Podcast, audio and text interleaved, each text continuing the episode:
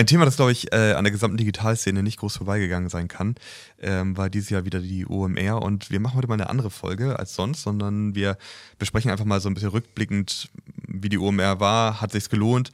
Lohnt es sich grundsätzlich für Unternehmen? Also, weil wahrscheinlich viele ja schon mitbekommen, dass diese große Veranstaltung stattfindet. Lohnt es sich für ein Unternehmen, da hinzugehen? Habe ich einen gewissen Mehrwert? Und das, diesmal deswegen eine Folge, die ein klein bisschen inhaltlich anders ist, aber ich glaube trotzdem ganz interessant für viele Entscheider, die doch mitbekommen, dass auf dieser Veranstaltung recht viele aktuelle Trends behandelt werden und vielleicht ja auch Trends gesetzt werden. Ja. Also deswegen, es tut uns leid für alle, bei denen der LinkedIn-Feed die letzten Tage extrem geflutet wurde von den OMR-Posts, dass wir jetzt auch darauf aufsetzen. ähm, aber wir, wir machen es trotzdem einmal und auch wir greifen das Thema einmal auf, dass wir mal Ja, und dann eben auch rückblicken, ne? Und äh, genau, vielleicht einmal. mehr als einfach, ich bin auch auf der OMR oder wen treffe ich zum Kaffee trinken. Genau. Seid ihr auch da? ja. Ähm, Wie hat es dir gefallen? Ja, also ich glaube, was, über was man zuerst reden muss, ist halt einfach, dass es, das verdient schon gehörigen Respekt, ähm, diese Veranstaltung, dass man sowas auf die Beine stellt, ähm, 70.000 Leute auch nach Hamburg bekommt, man diese, diese Art auch der, der Speaker, der, der Künstler auch dahin bekommt. Gut, das ist viel natürlich bezahlt, aber ähm, das ist schon also das, das, verdient einfach Respekt. Und ich muss auch sagen, es ist grundsätzlich von der Organisation her schon besser gewesen als letztes Jahr. Ja, letztes stimmt, Jahr war es ähm, extrem, gerade was die Akkreditierung anging. Ähm, gut, da haben sich jetzt dieses Jahr auch einige drüber ähm, aufgeregt, dass sie den extra zum Heiligen Geistfeld müssen. Ähm, aber es, es war okay. Vielleicht hat es mich gestört, dass ich fünf Tage mit diesem Bändchen rumlaufen musste, aber ähm, es, es, war deutlich besser organisiert, auch dadurch, dass sie ähm, die Karolinstraße zwischen den beiden äh, Teilen der Messe ähm, gesperrt haben, gab es halt nicht mehr diesen Engpass ähm, darüber. Also es war deutlich besser organisiert. Also das muss ich wirklich sagen und es ist einfach, einfach Respekt, ähm, dass man sowas auf die Beine stellt und auch an diese ganzen Details, an die man denken muss, ja, um halt ja. so eine Veranstaltung ja. halt aufzuziehen. Wo brauchen wir irgendwelche Banner, wo brauchen wir Einspieler, wo brauchen wir auch, auch diese Kreativität, also das natürlich ist es eine, ist eine Werbeveranstaltung. Ja, ja? Also im Fernsehen würde Dauerwerbesendung darüber stehen. Aber auch daran zu denken ähm, und diese Kreativität zu besitzen, was kann ich denn eigentlich noch alles an Werbeflächen monetarisieren? Also das, das, das, das ist schon gut gemacht. Also das, das muss man wirklich sagen. Also das wäre auch so mein Fazit, ne? dass, dass grundsätzlich OMR Marketing versteht. Das zeigen sie halt eindrucksvoll mit diesem Festival. Also das gesamte Festival an sich ist ja eine riesige Marketingveranstaltung. Und ähm, äh, dass, dass sie halt wirklich jeden Kniff kennen und alles, was man mitnehmen kann und das auch auf eine gewisse spielerische und, äh, und angenehme Art eigentlich vermitteln, das machen sie schon sehr geschickt und wie sie auch ihr eigenes Netzwerk äh, nutzen, dass sie halt äh, über viele Jahre aufgebaut haben mit Podcast-Gästen, die sie schon mal hatten, die dann halt dann wieder irgendwo mit auftreten oder die dann halt irgendwie Sponsor werden und es ist alles extrem stark miteinander verknüpft und ja, das, das kann OMR einfach. Das, das macht es eigentlich sogar ganz, ganz charmant, weil du, du hast halt eine Veranstaltung, die sich um dieses Thema dreht und gleichzeitig zeigen sie eben mit der Veranstaltung, dass es funktioniert. Was mitunter dann später auch nachher von mir durchaus auch ein Kritikpunkt einfach ist, dass, ähm, wo man halt dann auch wirklich reden muss, ist, ob es wirklich so sinnvoll ist, um den Inhalt zu kommunizieren, das ganze Thema so groß aufzuziehen, 70.000 Menschen dahin zu holen. Also können wir später drüber reden. Ich glaube, was für mich auch noch spannend war, war nach letztem Jahr, was ja so ganz kurz nach dieser Corona-Phase war und wo es auch lange noch Diskussionen darum geht, brauchen wir noch eine Maske auf der Veranstaltung oder nicht, kann man sagen, eigentlich dieses Jahr, dass grundsätzlich das Konzept Messe absolut zurück wieder da ist. Also Messe ist wieder mehr als 100 Prozent wieder da. Ich habe selten so eine ansehnliche Messe gesehen, auch mit, mit tollen Ständen. Die, die Unternehmen haben da groß aufgefahren, hatten interessante Konzepte. Es war sehr ansehnlich, es hat Spaß gemacht. Ähm, das war wirklich beeindruckend. Bei, bei vielen Ständen war immer so ein bisschen die Frage, okay, was, was machen die jetzt hier gerade? Warum hat jetzt gerade irgendwie Husqvarna da jetzt einen Stand? Also, oder AIDA? Ja, AIDA hatten wir auch gesehen. Ich glaube, auf die kommen wir wahrscheinlich auch noch äh, zu sprechen. Aber Sonfi, glaube ich, ne? Sonfi war auch noch da? Sanofi. Sanofi, genau. Sanofi war auch noch da. Und äh, es waren viele, wo man so überlegt hat, okay, warum seid ihr jetzt hier?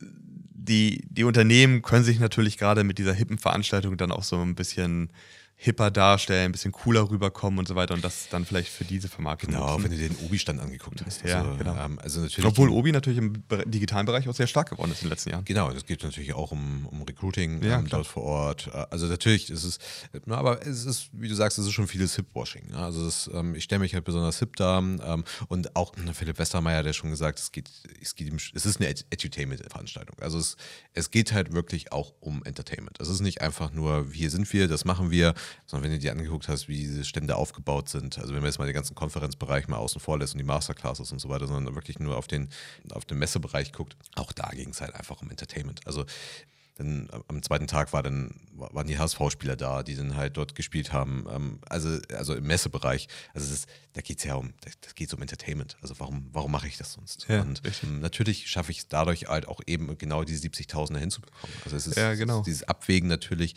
was was hat es für eine Business-Relevanz und so weiter. Es ist eher eine Incentivierung für die Mitarbeiter, was ich dort mache ja, also da, da, das muss, glaube ich, jeder für sich selber bewerten. Ähm, bekomme ich dort neue Impulse? Ha- Hat es irgendwie einen Impact auf meine Motivation ähm, und so weiter und so fort? Wofür er ja in den sozialen Medien zumindest viel kritisiert wird, also mit er meine ich es, ähm, Philipp Westermeier ist ja so welche Gäste wie dann halt eben Boris Becker, ähm, Robert Geis äh, und so weiter auf die Bühne zu bekommen. Jetzt kann man sagen, ja, also klar, der Kommentar häufig oder der, der, der Tenor war OMR gleich RTL vom, vom Niveaulevel her. Zum Teil sind es natürlich einfach Leute, die natürlich eine Erfolgsstory zu erzählen haben. Das, das kann sinnvoll sein. Und wie du ja auch sagtest, die haben einfach das Marketing-Game verstanden. Also dadurch wurde halt über OMR gesprochen. Ja, ja, richtig, ganz genau. Ich habe auch gesehen, also durch diesen Boris Becker-Auftritt, der war dann auch gleich heute Morgen, war der in den Medien. Ja. Ähm, keine Ahnung, dass er jetzt nach Italien umgezogen ist. Aber das ist ja durchaus, also das wird kritisiert und ich selber persönlich sehe es auch als sehr kritisch. Also durch diese Gäste, die du dort ähm, auf diese Bühne holst, also ich will es diplomatisch ausdrücken, ne? aber so ein Jeremy Fragrance, das ist einfach ein Idiot und äh, so ein Robert Geist ist ein Prolet. Also äh, muss man einfach so Ja, sagen. ja. Und es ist mir schon vollkommen klar, dass das natürlich Kunstfiguren sind und dass das Marketing nutzt natürlich diese Kunstfiguren, um seine Produkte zu verkaufen. Ja. Nur die Festivalbesucher werden hier in diesem Moment selber zum Konsumenten von diesen Kunstfiguren. Also wenn ich mir dann irgendwie ansehe, dass da ähm, die Besucher ja, halb ausflippen, äh, wenn so ein Robert Geis irgendwie auf die Bühne kommt oder seine Familie mit der Kamera eingeblendet wird, dann kann ich mir natürlich schon irgendwie die Frage stellen, versteht ihr den Unterschied zwischen, das ist euer Tool für euer Business oder bin ich jetzt selber irgendwie so ein Fanboy Ja. und konsumiere dieses Tool? Genau, äh, dazu vielleicht gleich noch zwei Sätze. Ich glaube, dass das grundsätzlich nicht doof ist. Also natürlich kriegt er Kritik dafür, dass er diese Leute auf die Bühne holt, aber ich glaube, auch denk mal an letztes Jahr mit Ashton Kutcher oder Quentin Tarantino, er kommt da mit den Medien rein, wo er sonst nicht ist. Also er, er spielt auf einmal internationale Rolle, auch wenn Macklemore am Abend auftritt und so. Er, er spielt einfach internationale Medien eine Rolle. OMR wird, äh, kommt auch in, sei es auch in deutsche Mainstream-Medien rein. Also ich glaube, dass es dadurch, dass es ja das Ganze eigentlich von den, von den ganzen OMR-Partnern ja getragen wird und das ja der Hauptmonetarisierungsansatz zu sein scheint, ist es natürlich sinnvoll, so einen Robert Geis eben, also aus, aus der OMR-Brille heraus. Ja, ja, richtig, genau. sinnvoll. Deswegen, Ob's- OMR macht das richtig. Genau, also, also- das Festival bringen Ja. sie damit zum Fliegen. Und ich ich bin auch mal gespannt, ob es irgendwie noch Nachbeben gibt ähm, zu dem Jeremy Fragrance Vortrag oder zu dem Interview am, am ersten Tag. Vielleicht, wenn diese Folge hier ausgestrahlt. Äh, Aber auch er hat das, das, das Marketing-Game irgendwie zu Ende gespielt. Ne? Also er, er, er inszeniert, er weiß ganz genau, was er dort macht. Ja, mir geht's halt, ich, ich habe natürlich hier so ein bisschen die Business-Sicht. Ne? Genau. Und ich sage jetzt irgendwie, wenn wir jetzt draufschauen und sagen, ist es für ein Unternehmen sinnvoll, dorthin zu gehen oder meine, meine Ja. Mitarbeiter dorthin zu schicken, in der Hoffnung, dass ich sage, also ich bin absolut bei dir, dass ein Großteil von den Gästen, die da waren, das war, das ist auch ein Incentive und es soll auch, ähm, es ist ein Festival, es soll Spaß machen und man soll irgendwie motiviert da rausgehen. Das ist mir schon vollkommen klar, dass sich das irgendwie auszahlt, auch für ein Unternehmen. Aber wenn ich jetzt sage, ich meine, müssen wir ja auch, wir sind hier ja kein Marketing-Podcast, sondern wir selber sind ja auch eine Unternehmensberatung für die digitale Ökonomie. Und selbstverständlich ist der Vertrieb eine der Hauptfragen von unseren Kunden. Also wie kann ich ähm, Digitalisierung, digitale Technologie einsetzen, um besser zu verkaufen, Prozesse zu, besser zu machen, zu automatisieren und so weiter. Mhm. Und da ist natürlich das, was OMR macht, ist ein Bestandteil davon. Und deswegen ist auch der Grund, warum wir da sind. Und die Fragestellung, die ja unsere Kunden haben oder der Blickwinkel, mit dem wir darauf gucken, es sagt, macht es Sinn, diese Messe jetzt mitzunehmen, also nehme ich davon so viel Input mit. Mhm. Wenn ich jetzt einen tollen Festivalabend haben will, wenn ich dann sage, okay, ich will mir Arms Macklemore angucken, ich will mir Jan Delay angucken, Fettes Boot, fair enough, das, das, mhm. das ist vollkommen okay. Aber aus Business-Sicht heraus macht OMR sein Business, mhm. das machen sie sehr gut, aber was habe ich ja. denn als Unternehmer davon? Genau, ich glaube, die Business-Sicht gibt es halt so aus verschiedenen ja, genau. Blickwinkeln. Ne? Ja. Also OMR macht das, macht das großartig. Die Leute, die da auf der Bühne sind, die machen das auch großartig. Ne? Und das ist, glaube ich, so aus der wenn du dich halt primär an, an, äh, an MarketingmanagerInnen richtest, dann, ähm, dann ist es, ist es glaube ich, auch ähm, total sinnvoll, also kann ich mir zumindest vorstellen, sinnvoll, diese Leute hinzubekommen, weil die einfach das Marketing-Game verstanden haben. Naja, ob, also ob naja. unterbewusst oder vielleicht sogar bewusst, das ist nochmal was anderes. Also grundsätzlich ist es sinnvoll, die hier hinzubringen. Ich glaube nur, die nehmen das nicht als solches wahr. Nee. Das, also die, die, die, die, die Leute, die da hingehen, die, die, man, man sieht das ja. Man, man, sitzt relativ nah an der Bühne auf der Konferenzstage ähm, und es, es tritt dann halt ein Robert Geis auf und auf einmal sind die ganzen Gänge geflutet mit Leuten, die halt Fotos machen wollen oder auch ähm, sei es bei, bei Streamern, sei es bei Montana Black, ähm, sei es bei einer Influencerin, Unternehmerin äh, wie Pamela Reif. Das, die, die, auf einmal stehen sie vorne und das zeigt eigentlich ziemlich genau, dass sie nicht da sind, um das Business zu verstehen, um sich was abzugucken, um zu, okay, die haben Marketing verstanden, wie bauen die das auf und so mhm, weiter, mhm. sondern es geht eigentlich nur darum, ähm, ich, ich will ein Foto machen und ich bin im Moment, wie du sagst, halt Fanboy, Fangirl. Aber grundsätzlich hätten sie durchaus das Potenzial, da was von mitzunehmen.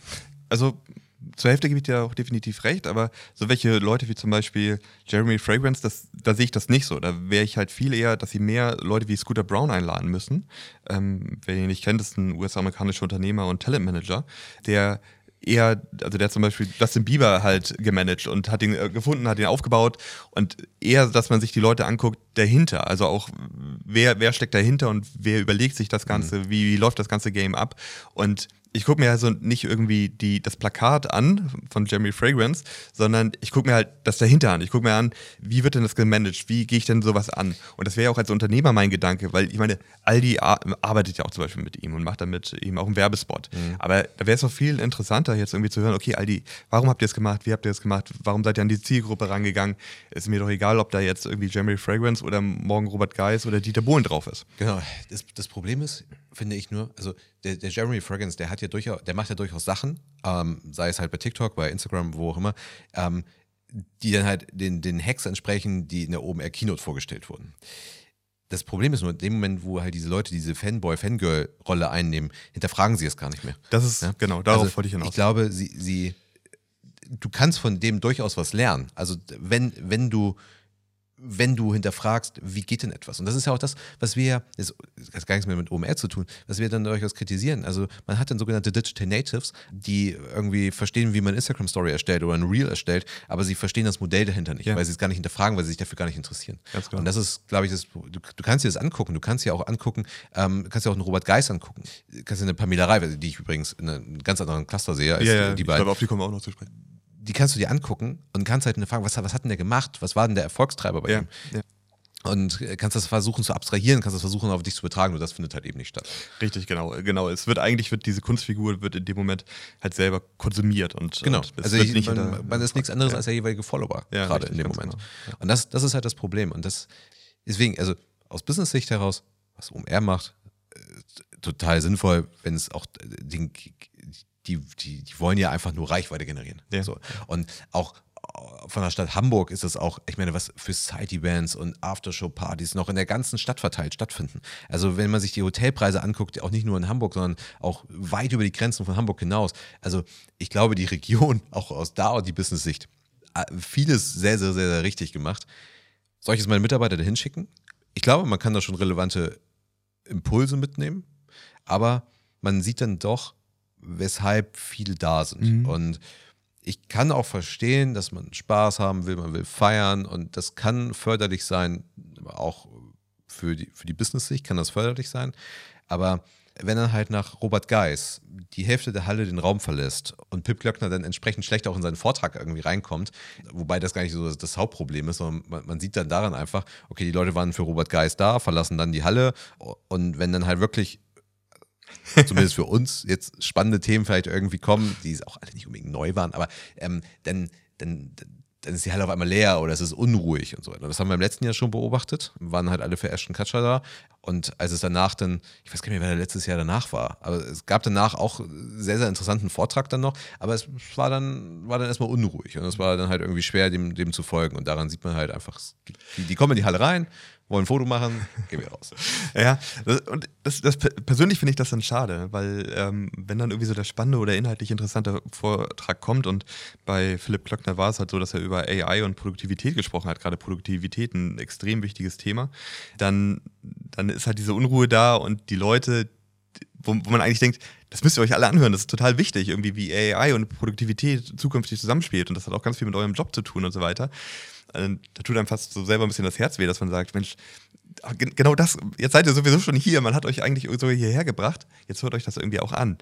Das ist natürlich dann vielleicht auch sehr stark unsere geprägte Sichtweise darauf, aber äh, ich will vielleicht auch noch eine andere Relativierung vielleicht nochmal ganz kurz ansprechen, bevor wir die selber irgendwie hören, weil man könnte natürlich auch sagen, wenn dir das nicht gefällt mit Robert Geis, kannst du natürlich auch die Bühne wechseln. Du kannst ja woanders hingehen. Du kannst eine Masterclass besuchen. Das wäre ja mhm. so eine typische Antwort, die man hören würde, wenn man sagt, ja, da sind ja nur so komische Gäste.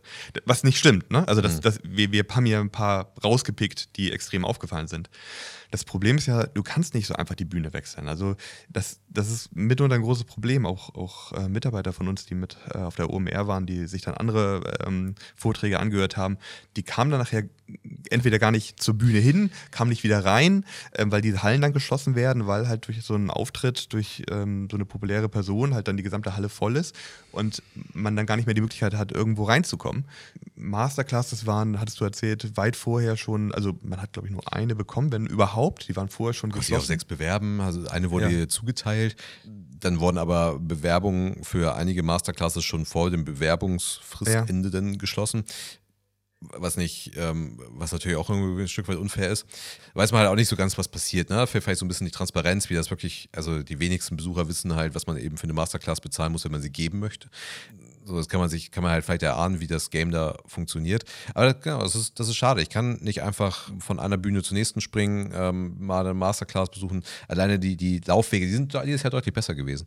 Ähm, aber alleine die Laufwege sind ja schon ja. Machen das manchmal schon unmöglich, dass ich halt irgendwie zwischen einem Vortrag, also muss ich irgendwie schon eine halbe Stunde Weg irgendwie in einplanen. Ja, oder ich muss schon, im, muss schon früher mich irgendwie mir Platz sichern, damit ich dann halt den Vortrag danach irgendwie sehen kann, weil ja. sonst halt kein Platz mehr frei ist. Ja. Also des, deswegen ist sozusagen die Argumentation, ja, man kann sich auch was anderes angucken, gar nicht so einfach. Genau, es ist nicht so einfach und ja. ähm, es es sieht so auf den Timetables mal total einfach aus, sich so, ein Programm zusammenzustellen und so den Tag für sich zu maximieren. Also was, was ist für mich sinnvoll, was möchte ich ganz gerne hören. Aber eigentlich ist es gar nicht so einfach möglich. Du nimmst dann halt viel Programm mit, was es dich jetzt vielleicht gar nicht unbedingt so interessiert. Gut, auch, auch das gibt Potenzial für Impulse, ne? also gerade so ein bisschen vielleicht außerhalb der Bubble zu, zu agieren. Aber gut, bei, bei 70.000 Menschen auf dem Hamburger Messegelände, was ja jetzt von den Quadratmetern auch gar nicht so groß ist, ist es auch einfach es ist auch einfach schwer, dann das vielleicht irgendwie besser zu machen. Deswegen, sie, die machen das, die machen das gut. Also soll, das ist hier gar kein, soll gar keine harte Kritik sein, sondern es ist, also besonders nicht an OMR, vielleicht an dem einen oder anderen Besucher, aber das ist nicht einfach zu organisieren und es wird auch besser, wie gesagt, das mit der Akkreditierung ähm, hat, glaube ich, obwohl viele genervt waren, dass sie zum Heiligen Geistfeld mussten, hat das doch schon breiten, äh, breite Zustimmung bekommen, das, das so zu lösen. Es war ja auch Wahnsinn, wie viele Stände da für die Akkreditierung waren in dem Zelt. Also das, das das, das, war schon, das war schon gut gelöst. Aber ja, es ist, es ist schwer. Ich, ich glaube, es wird halt schwer, das ganze Thema irgendwie einzufangen, weil du, du, wir haben in der Vergangenheit schon darüber diskutiert, wie man das irgendwie machen könnte. Wahrscheinlich jetzt haben sie 70.000, die werden wahrscheinlich nicht bewusst runtergehen von diesen 70.000. Es werden eher mehr. Die werden wahrscheinlich, wie mit dieser Kooperation mit AIDA, die da jetzt auch waren, wenn die halt als nächstes ein Schiff in den Hafen fahren da haben sie noch mehr Hotelbetten, ähm, dann holen sie sich noch Dieter Bohlen irgendwie auf die Bühne und dann können sie gleich einen Camp David-Stand da irgendwie noch mit eröffnen. Mhm. Aber das grundsätzlich frisst du halt die Menge da nicht reduziert. Vielleicht sollten sie Audi mal gegen Tesla austauschen. Dann kriegen sie auch Elon Musk. Dann kriegen sie auch Musk dahin, ja. Ich glaube, das ist schon sein Ziel. Oder auch einen Tim Cook da mal hinzukriegen. Ähm, also er hat ja jetzt als, äh, vor, ich weiß gar nicht, gestern irgendwie war, hat er schon selber geschrieben, dass, dass 100.000 schon sein Ziel wären. Okay. Ähm, okay. Oder er sich das sehr gut vorstellen könnte, dass es gerne 100.000 werden dürfen. So hat er das, glaube ich, formuliert. Wahrscheinlich kriegen sie auch durch Kreuzfahrer oder durch Schlafwagen im Bahnhof oder sowas schon das, das Bettenthema gelöst und auch das, das, ähm, das Preisthema für die Hotelzimmer kriegen sie vielleicht in den Griff. Ich frage mich wirklich, wie willst du noch 30.000 Menschen mehr auf diesem Messegelände mhm. ähm, haben? Kannst natürlich mit anderen, kannst andere Locations noch dazu nehmen, dann musst du aber anfangen zu shutteln. Das ist schwer. Vielleicht schafft es ja schafft es ja die Stadt Hamburg, das Messegelände zu erweitern. Ähm, aber äh, ich glaube, äh, wenn wirklich 100.000 auf dem Gelände wären, also ich, das ist jetzt ja schon Wahnsinn. Also es ist ja, fühlt man sich ja wie auf dem Hamburger Hafengeburtstag teilweise, ähm, wenn man dann Schulter an Schulter da durchgeht. Ich hatte es gerade, also am, am, zweiten Tag abends, ähm, ich habe mir dann die Konzerte dann nicht mehr gegeben am Abend, aber es war schon schwer aus einer Halle rauszukommen und da durchzugehen, weil die halt eine Stunde lang anstanden, um auf die, ähm, in diese Halle B5, auf die Red Stage mhm. zu kommen, äh, wo dann halt die Konzerte stattfinden. Es hat dann geregnet, alle standen mit den Regenschirmen da und Schulter an Schulter bist du dann halt da durchgegangen. Wenn ich mir das mit 100.000 vorstelle, die dann eben auch alle diese Konzerte sehen wollen, ähm, ja. das ist schon, ja, schon Wahnsinn. Und dann hast du halt so eine Konferenzstage, ähm, wo du dann halt interessante Leute hast und dann ist es halt schwer darauf zu kommen. Also deswegen, ähm, äh, ganz, ganz großen Respekt an, ähm, vor dem, was sie dort ähm, schaffen.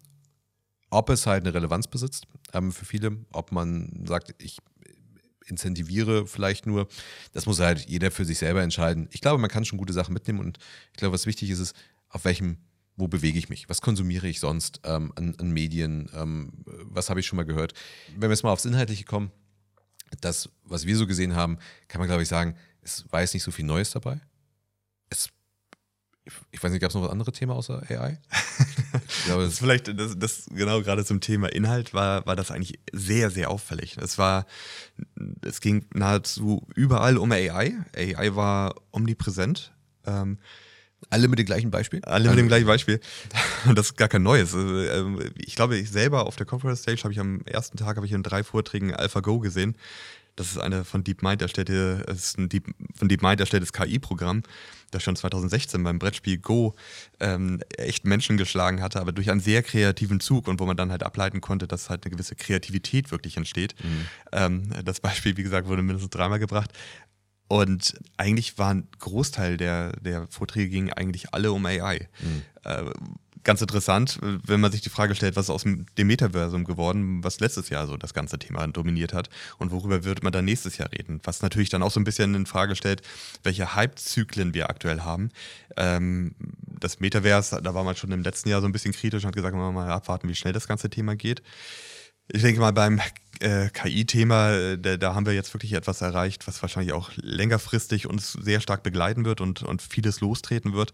Aber es war wirklich schon sehr omnipräsent, das ja. Thema. Also ich glaube, das Thema geht nicht weg. Also das, nein, nein. Ähm, aber es war sehr, sehr präsent und es war fast erfrischend, dass OMR in seiner Kino das Thema nicht dann nochmal geritten hat. Irgendwie, äh ja, vielleicht, weil sie blicken ja eigentlich auch zurück. Ne? Sie sagen irgendwie, wie ist der Stand des deutschen Internets? Ja. Und ich fand in dem Zuge eigentlich ganz interessant, wenn man davon ausgeht, dass AI sowieso dazu führt, dass Ergebnisse recht uniform werden, dass es im Zuge dieser Präsentation schon so weit gekommen ist, weil halt viele von diesen Präsentationen zum Thema AI so uniform waren und du die gleichen Inhalte, gleiche Richtung und so weiter hattest. Also da, ohne dass AI selber verwendet wahrscheinlich wurde in den meisten Fällen, hat man schon die gleichen Tenor einfach gehabt in der Präsentation. Ja.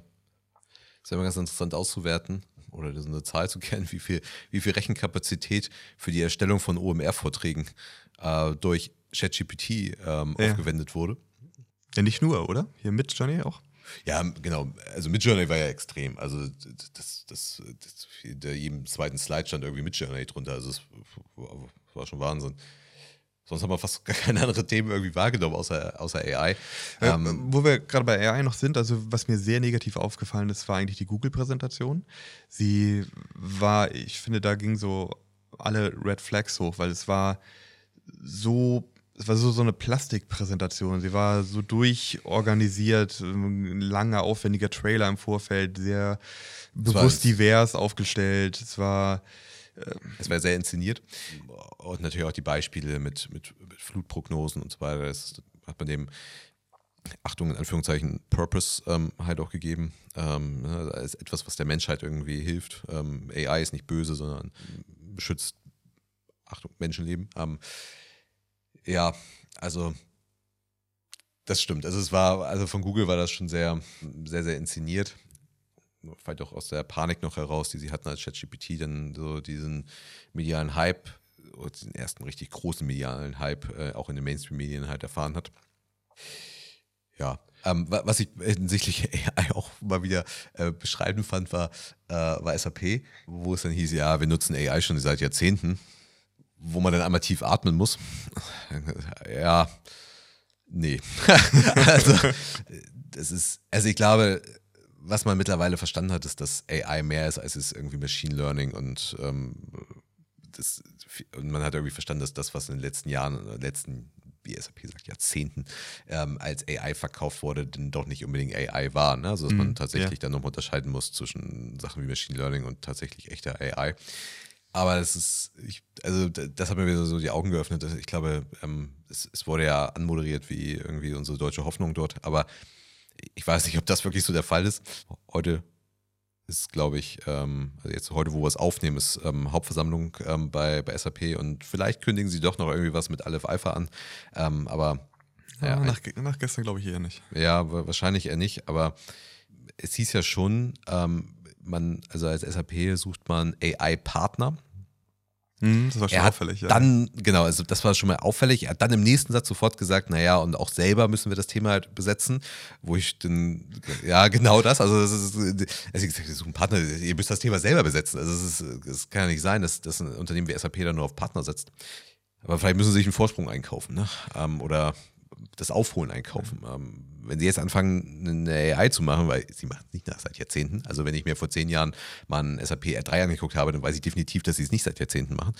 So, natürlich ist es durch SAP, durch die Cloud ist irgendwie ein bisschen einfacher alles geworden, aber tja, also ich glaube, ähm, das ist, es ist mal, also ich glaube, es ist definitiv, ähm, also es war omnipräsent, es war das Thema der OMR. Es ist kein Hype äh, wie ein Metaverse. Ich glaube, dass wir nächstes Jahr trotzdem noch darüber sprechen würden, auch wenn wir auf einem ganz anderen Level aber wahrscheinlich ist es auch nächstes Jahr noch irgendwie ein Thema. Was du gerade erzählt hast mit SAP und dass sie ähm, entsprechende Kompetenzen selber aufbauen müssen oder ähm, er würde dir wahrscheinlich auch widersprechen, dass sie es selbstverständlich haben, schon lange haben, mhm. aber ähm, dazu sehr passend und sehr gut fand ich eigentlich Sascha Lobe gleich am Anfang mit dem Herbeiinvestieren. Also mhm. ähm, der sich sehr stark dafür ausgesprochen hat, gesagt hat, okay, hier steckt unglaublich viel Potenzial und Unternehmen müssen einfach bereit sein, zu investieren. Sie müssen bereit sein zu sagen, wir, wir müssen investieren, um dort einen Mehrwert zu nutzen, um Vorreiter zu sein. Wir, wir dürfen es nicht verpassen. Und ich, nun leben wir nun auch von diesem Geschäft, dass wir natürlich Unternehmen dahingehend beraten, digital aktiv zu sein. Aber ich kann das nur unterschreiben. Also dieses eigentlich, dass man es jetzt nicht wieder verpasst, sondern dass man halt irgendwie offen dafür ist und sagt, okay, wir wir machen das jetzt auch, wir riskieren auch, wir warten jetzt nicht wieder ab, wie bei der Digitalisierung und lassen irgendwie die Zeit verstreichen und schauen dann wieder, wie wir dann irgendwie Partnerschaften nachher brauchen, um das Thema anzugehen. Ich fand sehr interessant beim späteren Vortrag von der Fitness-Influencerin Pamela Reif, die wurde, wurde gefragt, sie hat wohl eine eigene App, mit, in der sie ihren Content ähm, zur Verfügung stellt, mhm. ähm, Fitnessvideos und so weiter. Und ähm, da wurde sie gefragt, was denn diese App gekostet hat, die sie selber hat. Dann meinte sie, ja, die App hat sie um 1,5 Millionen gekostet. Erste Version 700.000. Und wenn man sich jetzt vorstellt, dass ein Unternehmen sich darüber Gedanken macht, Mensch, bauen wir jetzt halt eine App für, für irgendein Thema und eine Agentur sagt, ja, kostet eine Million dann kann ich mir gut vorstellen, wie viele da zusammenzucken und überlegen, wie kriegen wir das denn wieder rein ja, und was ja. müssen wir denn machen, um das und wie können wir das denn rechnen und äh, welchen Umsatz müssen wir damit generieren und äh, so dieses Verhältnis, ne? Da so eine Pamela Reif, die halt als Fitness-Influencerin ihre, ihre Videos und ihre Fitness-Snacks darüber irgendwie bereitstellt, investiert einfach mal 1,5 Millionen in eine App. Oder da waren auch einige Streamer, die erzählt hatten, wie sie Offsite-Events veranstalten, die mal locker 700.000, eine Million kosten. Also, ja. aber wir dann halt auf der anderen Seite Unternehmen haben, die vor so welchen Investitionen sehr stark zurückschrecken und dann halt, wenn man so einen Sascha Lobe hat, der sagt, ja, wir müssen das herbei investieren, mhm. wo ich sage, oh, das kann ich mir vorstellen, kann bei vielen leider schwierig werden. Ja, ja. Und das ist auch, glaube ich, eine schöne ähm, schönes Beispiel dafür, was man halt eben mitnehmen kann. Also man kann halt genau diese Impulse mhm. halt aufsagen. Man kann halt, okay, wir, wir, ne, ein Sascha Lobo, der sagt, wir müssen dabei investieren, eine, eine Pamela Reif, ähm, die dann halt 1,5 Millionen investiert, ähm, über einen gewissen Zeitraum natürlich, aber 1,5 Millionen in ihre eigene App investiert, wo kein großes Unternehmen hintersteht. Ne? Also natürlich ist das eine große Unternehmung ähm, und das ist mehr als nur Fitness-Influencer ähm, mit, mit, eigenen Produkten. Ähm, also es ist, da ist deutlich mehr dahinter, ähm, als es nur, ich mache ein bisschen schicke YouTube-Videos. Und wenn halt eben da die Personen im Publikum saßen, die diese Impulse halt entsprechend verarbeiten können und sich dann selber mal hinterfragen können und sagen, okay, jetzt sitze ich Donnerstagmorgen wieder am Schreibtisch und ähm, habe hier ein Angebot für eine App auf dem Tisch liegen, 70.000 Euro. und ich jetzt hier ähm, noch drei Monate Befürworter im Unternehmen suchen muss, um diese 70.000 Euro zu investieren. Ne, ich glaube, das, wie gesagt, wenn man diesen Impuls entsprechend verarbeitet, dann sollte man da, glaube ich, mal reflektieren. Und das ist, glaube ich, ein schönes Beispiel einfach dafür, was man mitnehmen kann. Definitiv. Also auch, Boss, Boss war ja dort und hatte über seinen Turnaround gesprochen. Oder Sekunde, sie haben nicht. Nee, also das hat er nicht Turnaround gesagt, gesagt, äh, ich glaube, er wurde, Comeback. Ja, genau, Comeback. Haben, ähm, wir haben Comeback, Comeback genannt. Ähm, er wurde von der Bar, wurde er nochmal, also wurde auch das Wort Turnaround, aber wurde auch gleich korrigiert. Ne? Also genau, das Comeback, okay. Also äh, Boss hatte über sein Comeback gesprochen und ähm, da ging es unter anderem ging es dann auch um den stationären Handel und Boss redet über Emotion pro Quadratmeter. Hm. Das ist dann auch mal wieder, wieder eine Denkweise oder auch wieder ein Impuls, den man einfach, klar klingt das jetzt irgendwie ganz cool, aber andere denken halt nach Umsatz pro Quadratmeter. Hm. Und wenn ich jetzt aber sage, okay, stationär kann ich eigentlich nur noch mit irgendwie tollen Emotionen und keine Ahnung, ich kann bei Globetrotter in Berlin im ersten Stock Kajak fahren oder sowas. Also ich muss halt mir ein bisschen was ausdenken schon, um stationär ähm, was zu reißen. Aber genau das sind so Impulse, die man dann mitnehmen kann. Ja, genau. Und auch da wieder das auch in Zusammenhang stellen mit anderen, mit anderen Vorträgen. Ne? Ja, Wir haben eben über Sascha Lobo und Pamela Reif gesprochen. Ähm, auch hier, ähm, wenn man mal also ich glaube, man kann sich das im Nachhinein, also ich glaube, es wurde auch gestreamt, es wird nicht alles gestreamt, aber ich glaube, ich kann mir vorstellen, dass man den im Stream sieht, den Vortrag, ähm, wurde ja viel über die beiden Marken, einmal Boss und einmal Hugo gesprochen, ähm, wie sie sich halt ausrichten und auch die Testimonials dahinter. Und jetzt kann ich natürlich wieder, er hat eingangs über Jeremy Fragrance gesprochen, kann ich das natürlich auch wieder in Zusammenhang stellen. Ne? Also ein Hugo Boss, ähm, der halt sich teuer die Testimonials ähm, einkaufen ja. muss. Naomi Campbell. Ähm, Naomi Campbell zum Beispiel. Ähm, und ich dann halt auf der anderen Seite einen Jeremy Fragrance habe, der offen auf der Bühne sagt, ich kann, ich habe 6, 7 Euro Produktionskosten äh, für mein Parfum, ich habe äh, 5 Euro Versand, ähm, die ich noch zahle, kann, sagen wir mal 10, 12 Euro, ähm, aber ich verkaufe das für, für 300 Euro, ähm, das Parfum. Und das ohne, dass ich ein Testimonial einkaufe. Richtig, genau. Also ich habe eine enorme Marge drauf. So. Jetzt kann man den, den Kerl für einen Spinner halten, ist er wahrscheinlich auch. Aber auch da Respekt. Also es ist, ähm, und das wieder in Zusammenhang stellen. wenn ich sage, ja, also vielleicht kann ich bei Jeremy Fragrance nicht unbedingt was mitnehmen. Aber was ich verstehen sollte, ist, auf der einen Seite erzählt mir eine Brand wie Hugo Boss, wie sie sich neu ausrichten, wie ihr Comeback. Und ich glaube, das funktioniert ja auch. Und er war ja sehr, sehr stolz auf seine Umsatzzahlen. Ähm, und das ist auch, auch beeindruckend, was er da leistet, ähm, der CEO ähm, und das Team. Aber das ist so, so glaube ich, die Essenz. Ne? Also dieses Unternehmen braucht halt die, die teuren Testimonials, ähm, um das halt ähm, hochzuziehen. Und auf der anderen Seite hast du halt einen Jeremy Fragrance, der sagt, mach aus dir eine Brand. Ähm, Pamela Reif macht nichts anderes. Ja, ne? macht halt auch ihren eigenen ähm, Fitnessriegel und noch viel mehr und braucht halt eben kein Testimonial. Sie ist ihr eigenes Testimonial ähm, dafür. Er hat die eigene Reichweite. Und das ist, glaube ich, auch so etwas, was man, also das ist nicht irgendwie die, die, die Key Essence dieser OMR jetzt. Ne? Also nicht falsch verstehen, sondern es ist ein Beispiel dafür, was man mitnehmen kann. Und das ist, glaube ich, nicht nur auf einem einzelnen Vortrag zu sehen, sondern man muss dann halt die. Und das, das macht dann OMR dann vielleicht doch wieder ganz gut und nicht nur aus eigenen Monetarisierungsansätzen, sondern sie bringen so die Kontraste auch, auch hin und man, man sieht dann halt, wie, wie etwas funktioniert und wie ein anderer anders arbeitet. Aber da muss man dann schon zuhören und, sie, und nicht nur auf Selfie-Jagd sein. Und ähm, was erstaunlicherweise ja schon, ähm, also es gab damals, äh, es gab diesmal nicht ähm, das, Bo als Einheiter, sondern als, ähm, als Stimme dann ähm, vor den ähm, eigentlich vom, vom Start auf der Conference Stage, der auch extra betont hat, ne? also stellt euch jetzt bitte nicht in die erste Reihe, macht Fotos vom Platz aus, aber also die haben schon darauf hingewiesen, ne? aber gut, da muss ich dann eben um da was mitzunehmen, muss ich dann, glaube ich, mehr machen, als dann nur irgendwie auf Selfie-Jagd sein. So. Was gab es sonst noch? Ein paar gute Gags, ein paar schlechte Gags ähm, von KI Pflaume. Viele weiße Sneaker, weniger bunte Blazer als erwartet. Ähm, Aber ich glaube, ich glaube man, kann, man kann schon was mitnehmen. Ähm, und ich glaube, wir haben auch was mitgenommen, auch wenn wir sagen, es ist vieles, vieles ist nicht neu gewesen. Äh, abschließend von meiner Seite, ich bin am Hauptbahnhof, bin ich dann zurückgefahren mit der Bahn und dann hatte ich so ein Digital Signage gesehen, direkt am, am Hauptbahnhof mhm. und äh, da lief Werbung von K5 und ähm, da war dann mit der Domain K5 um eher in geil.de. Fand ich ziemlich smart eigentlich.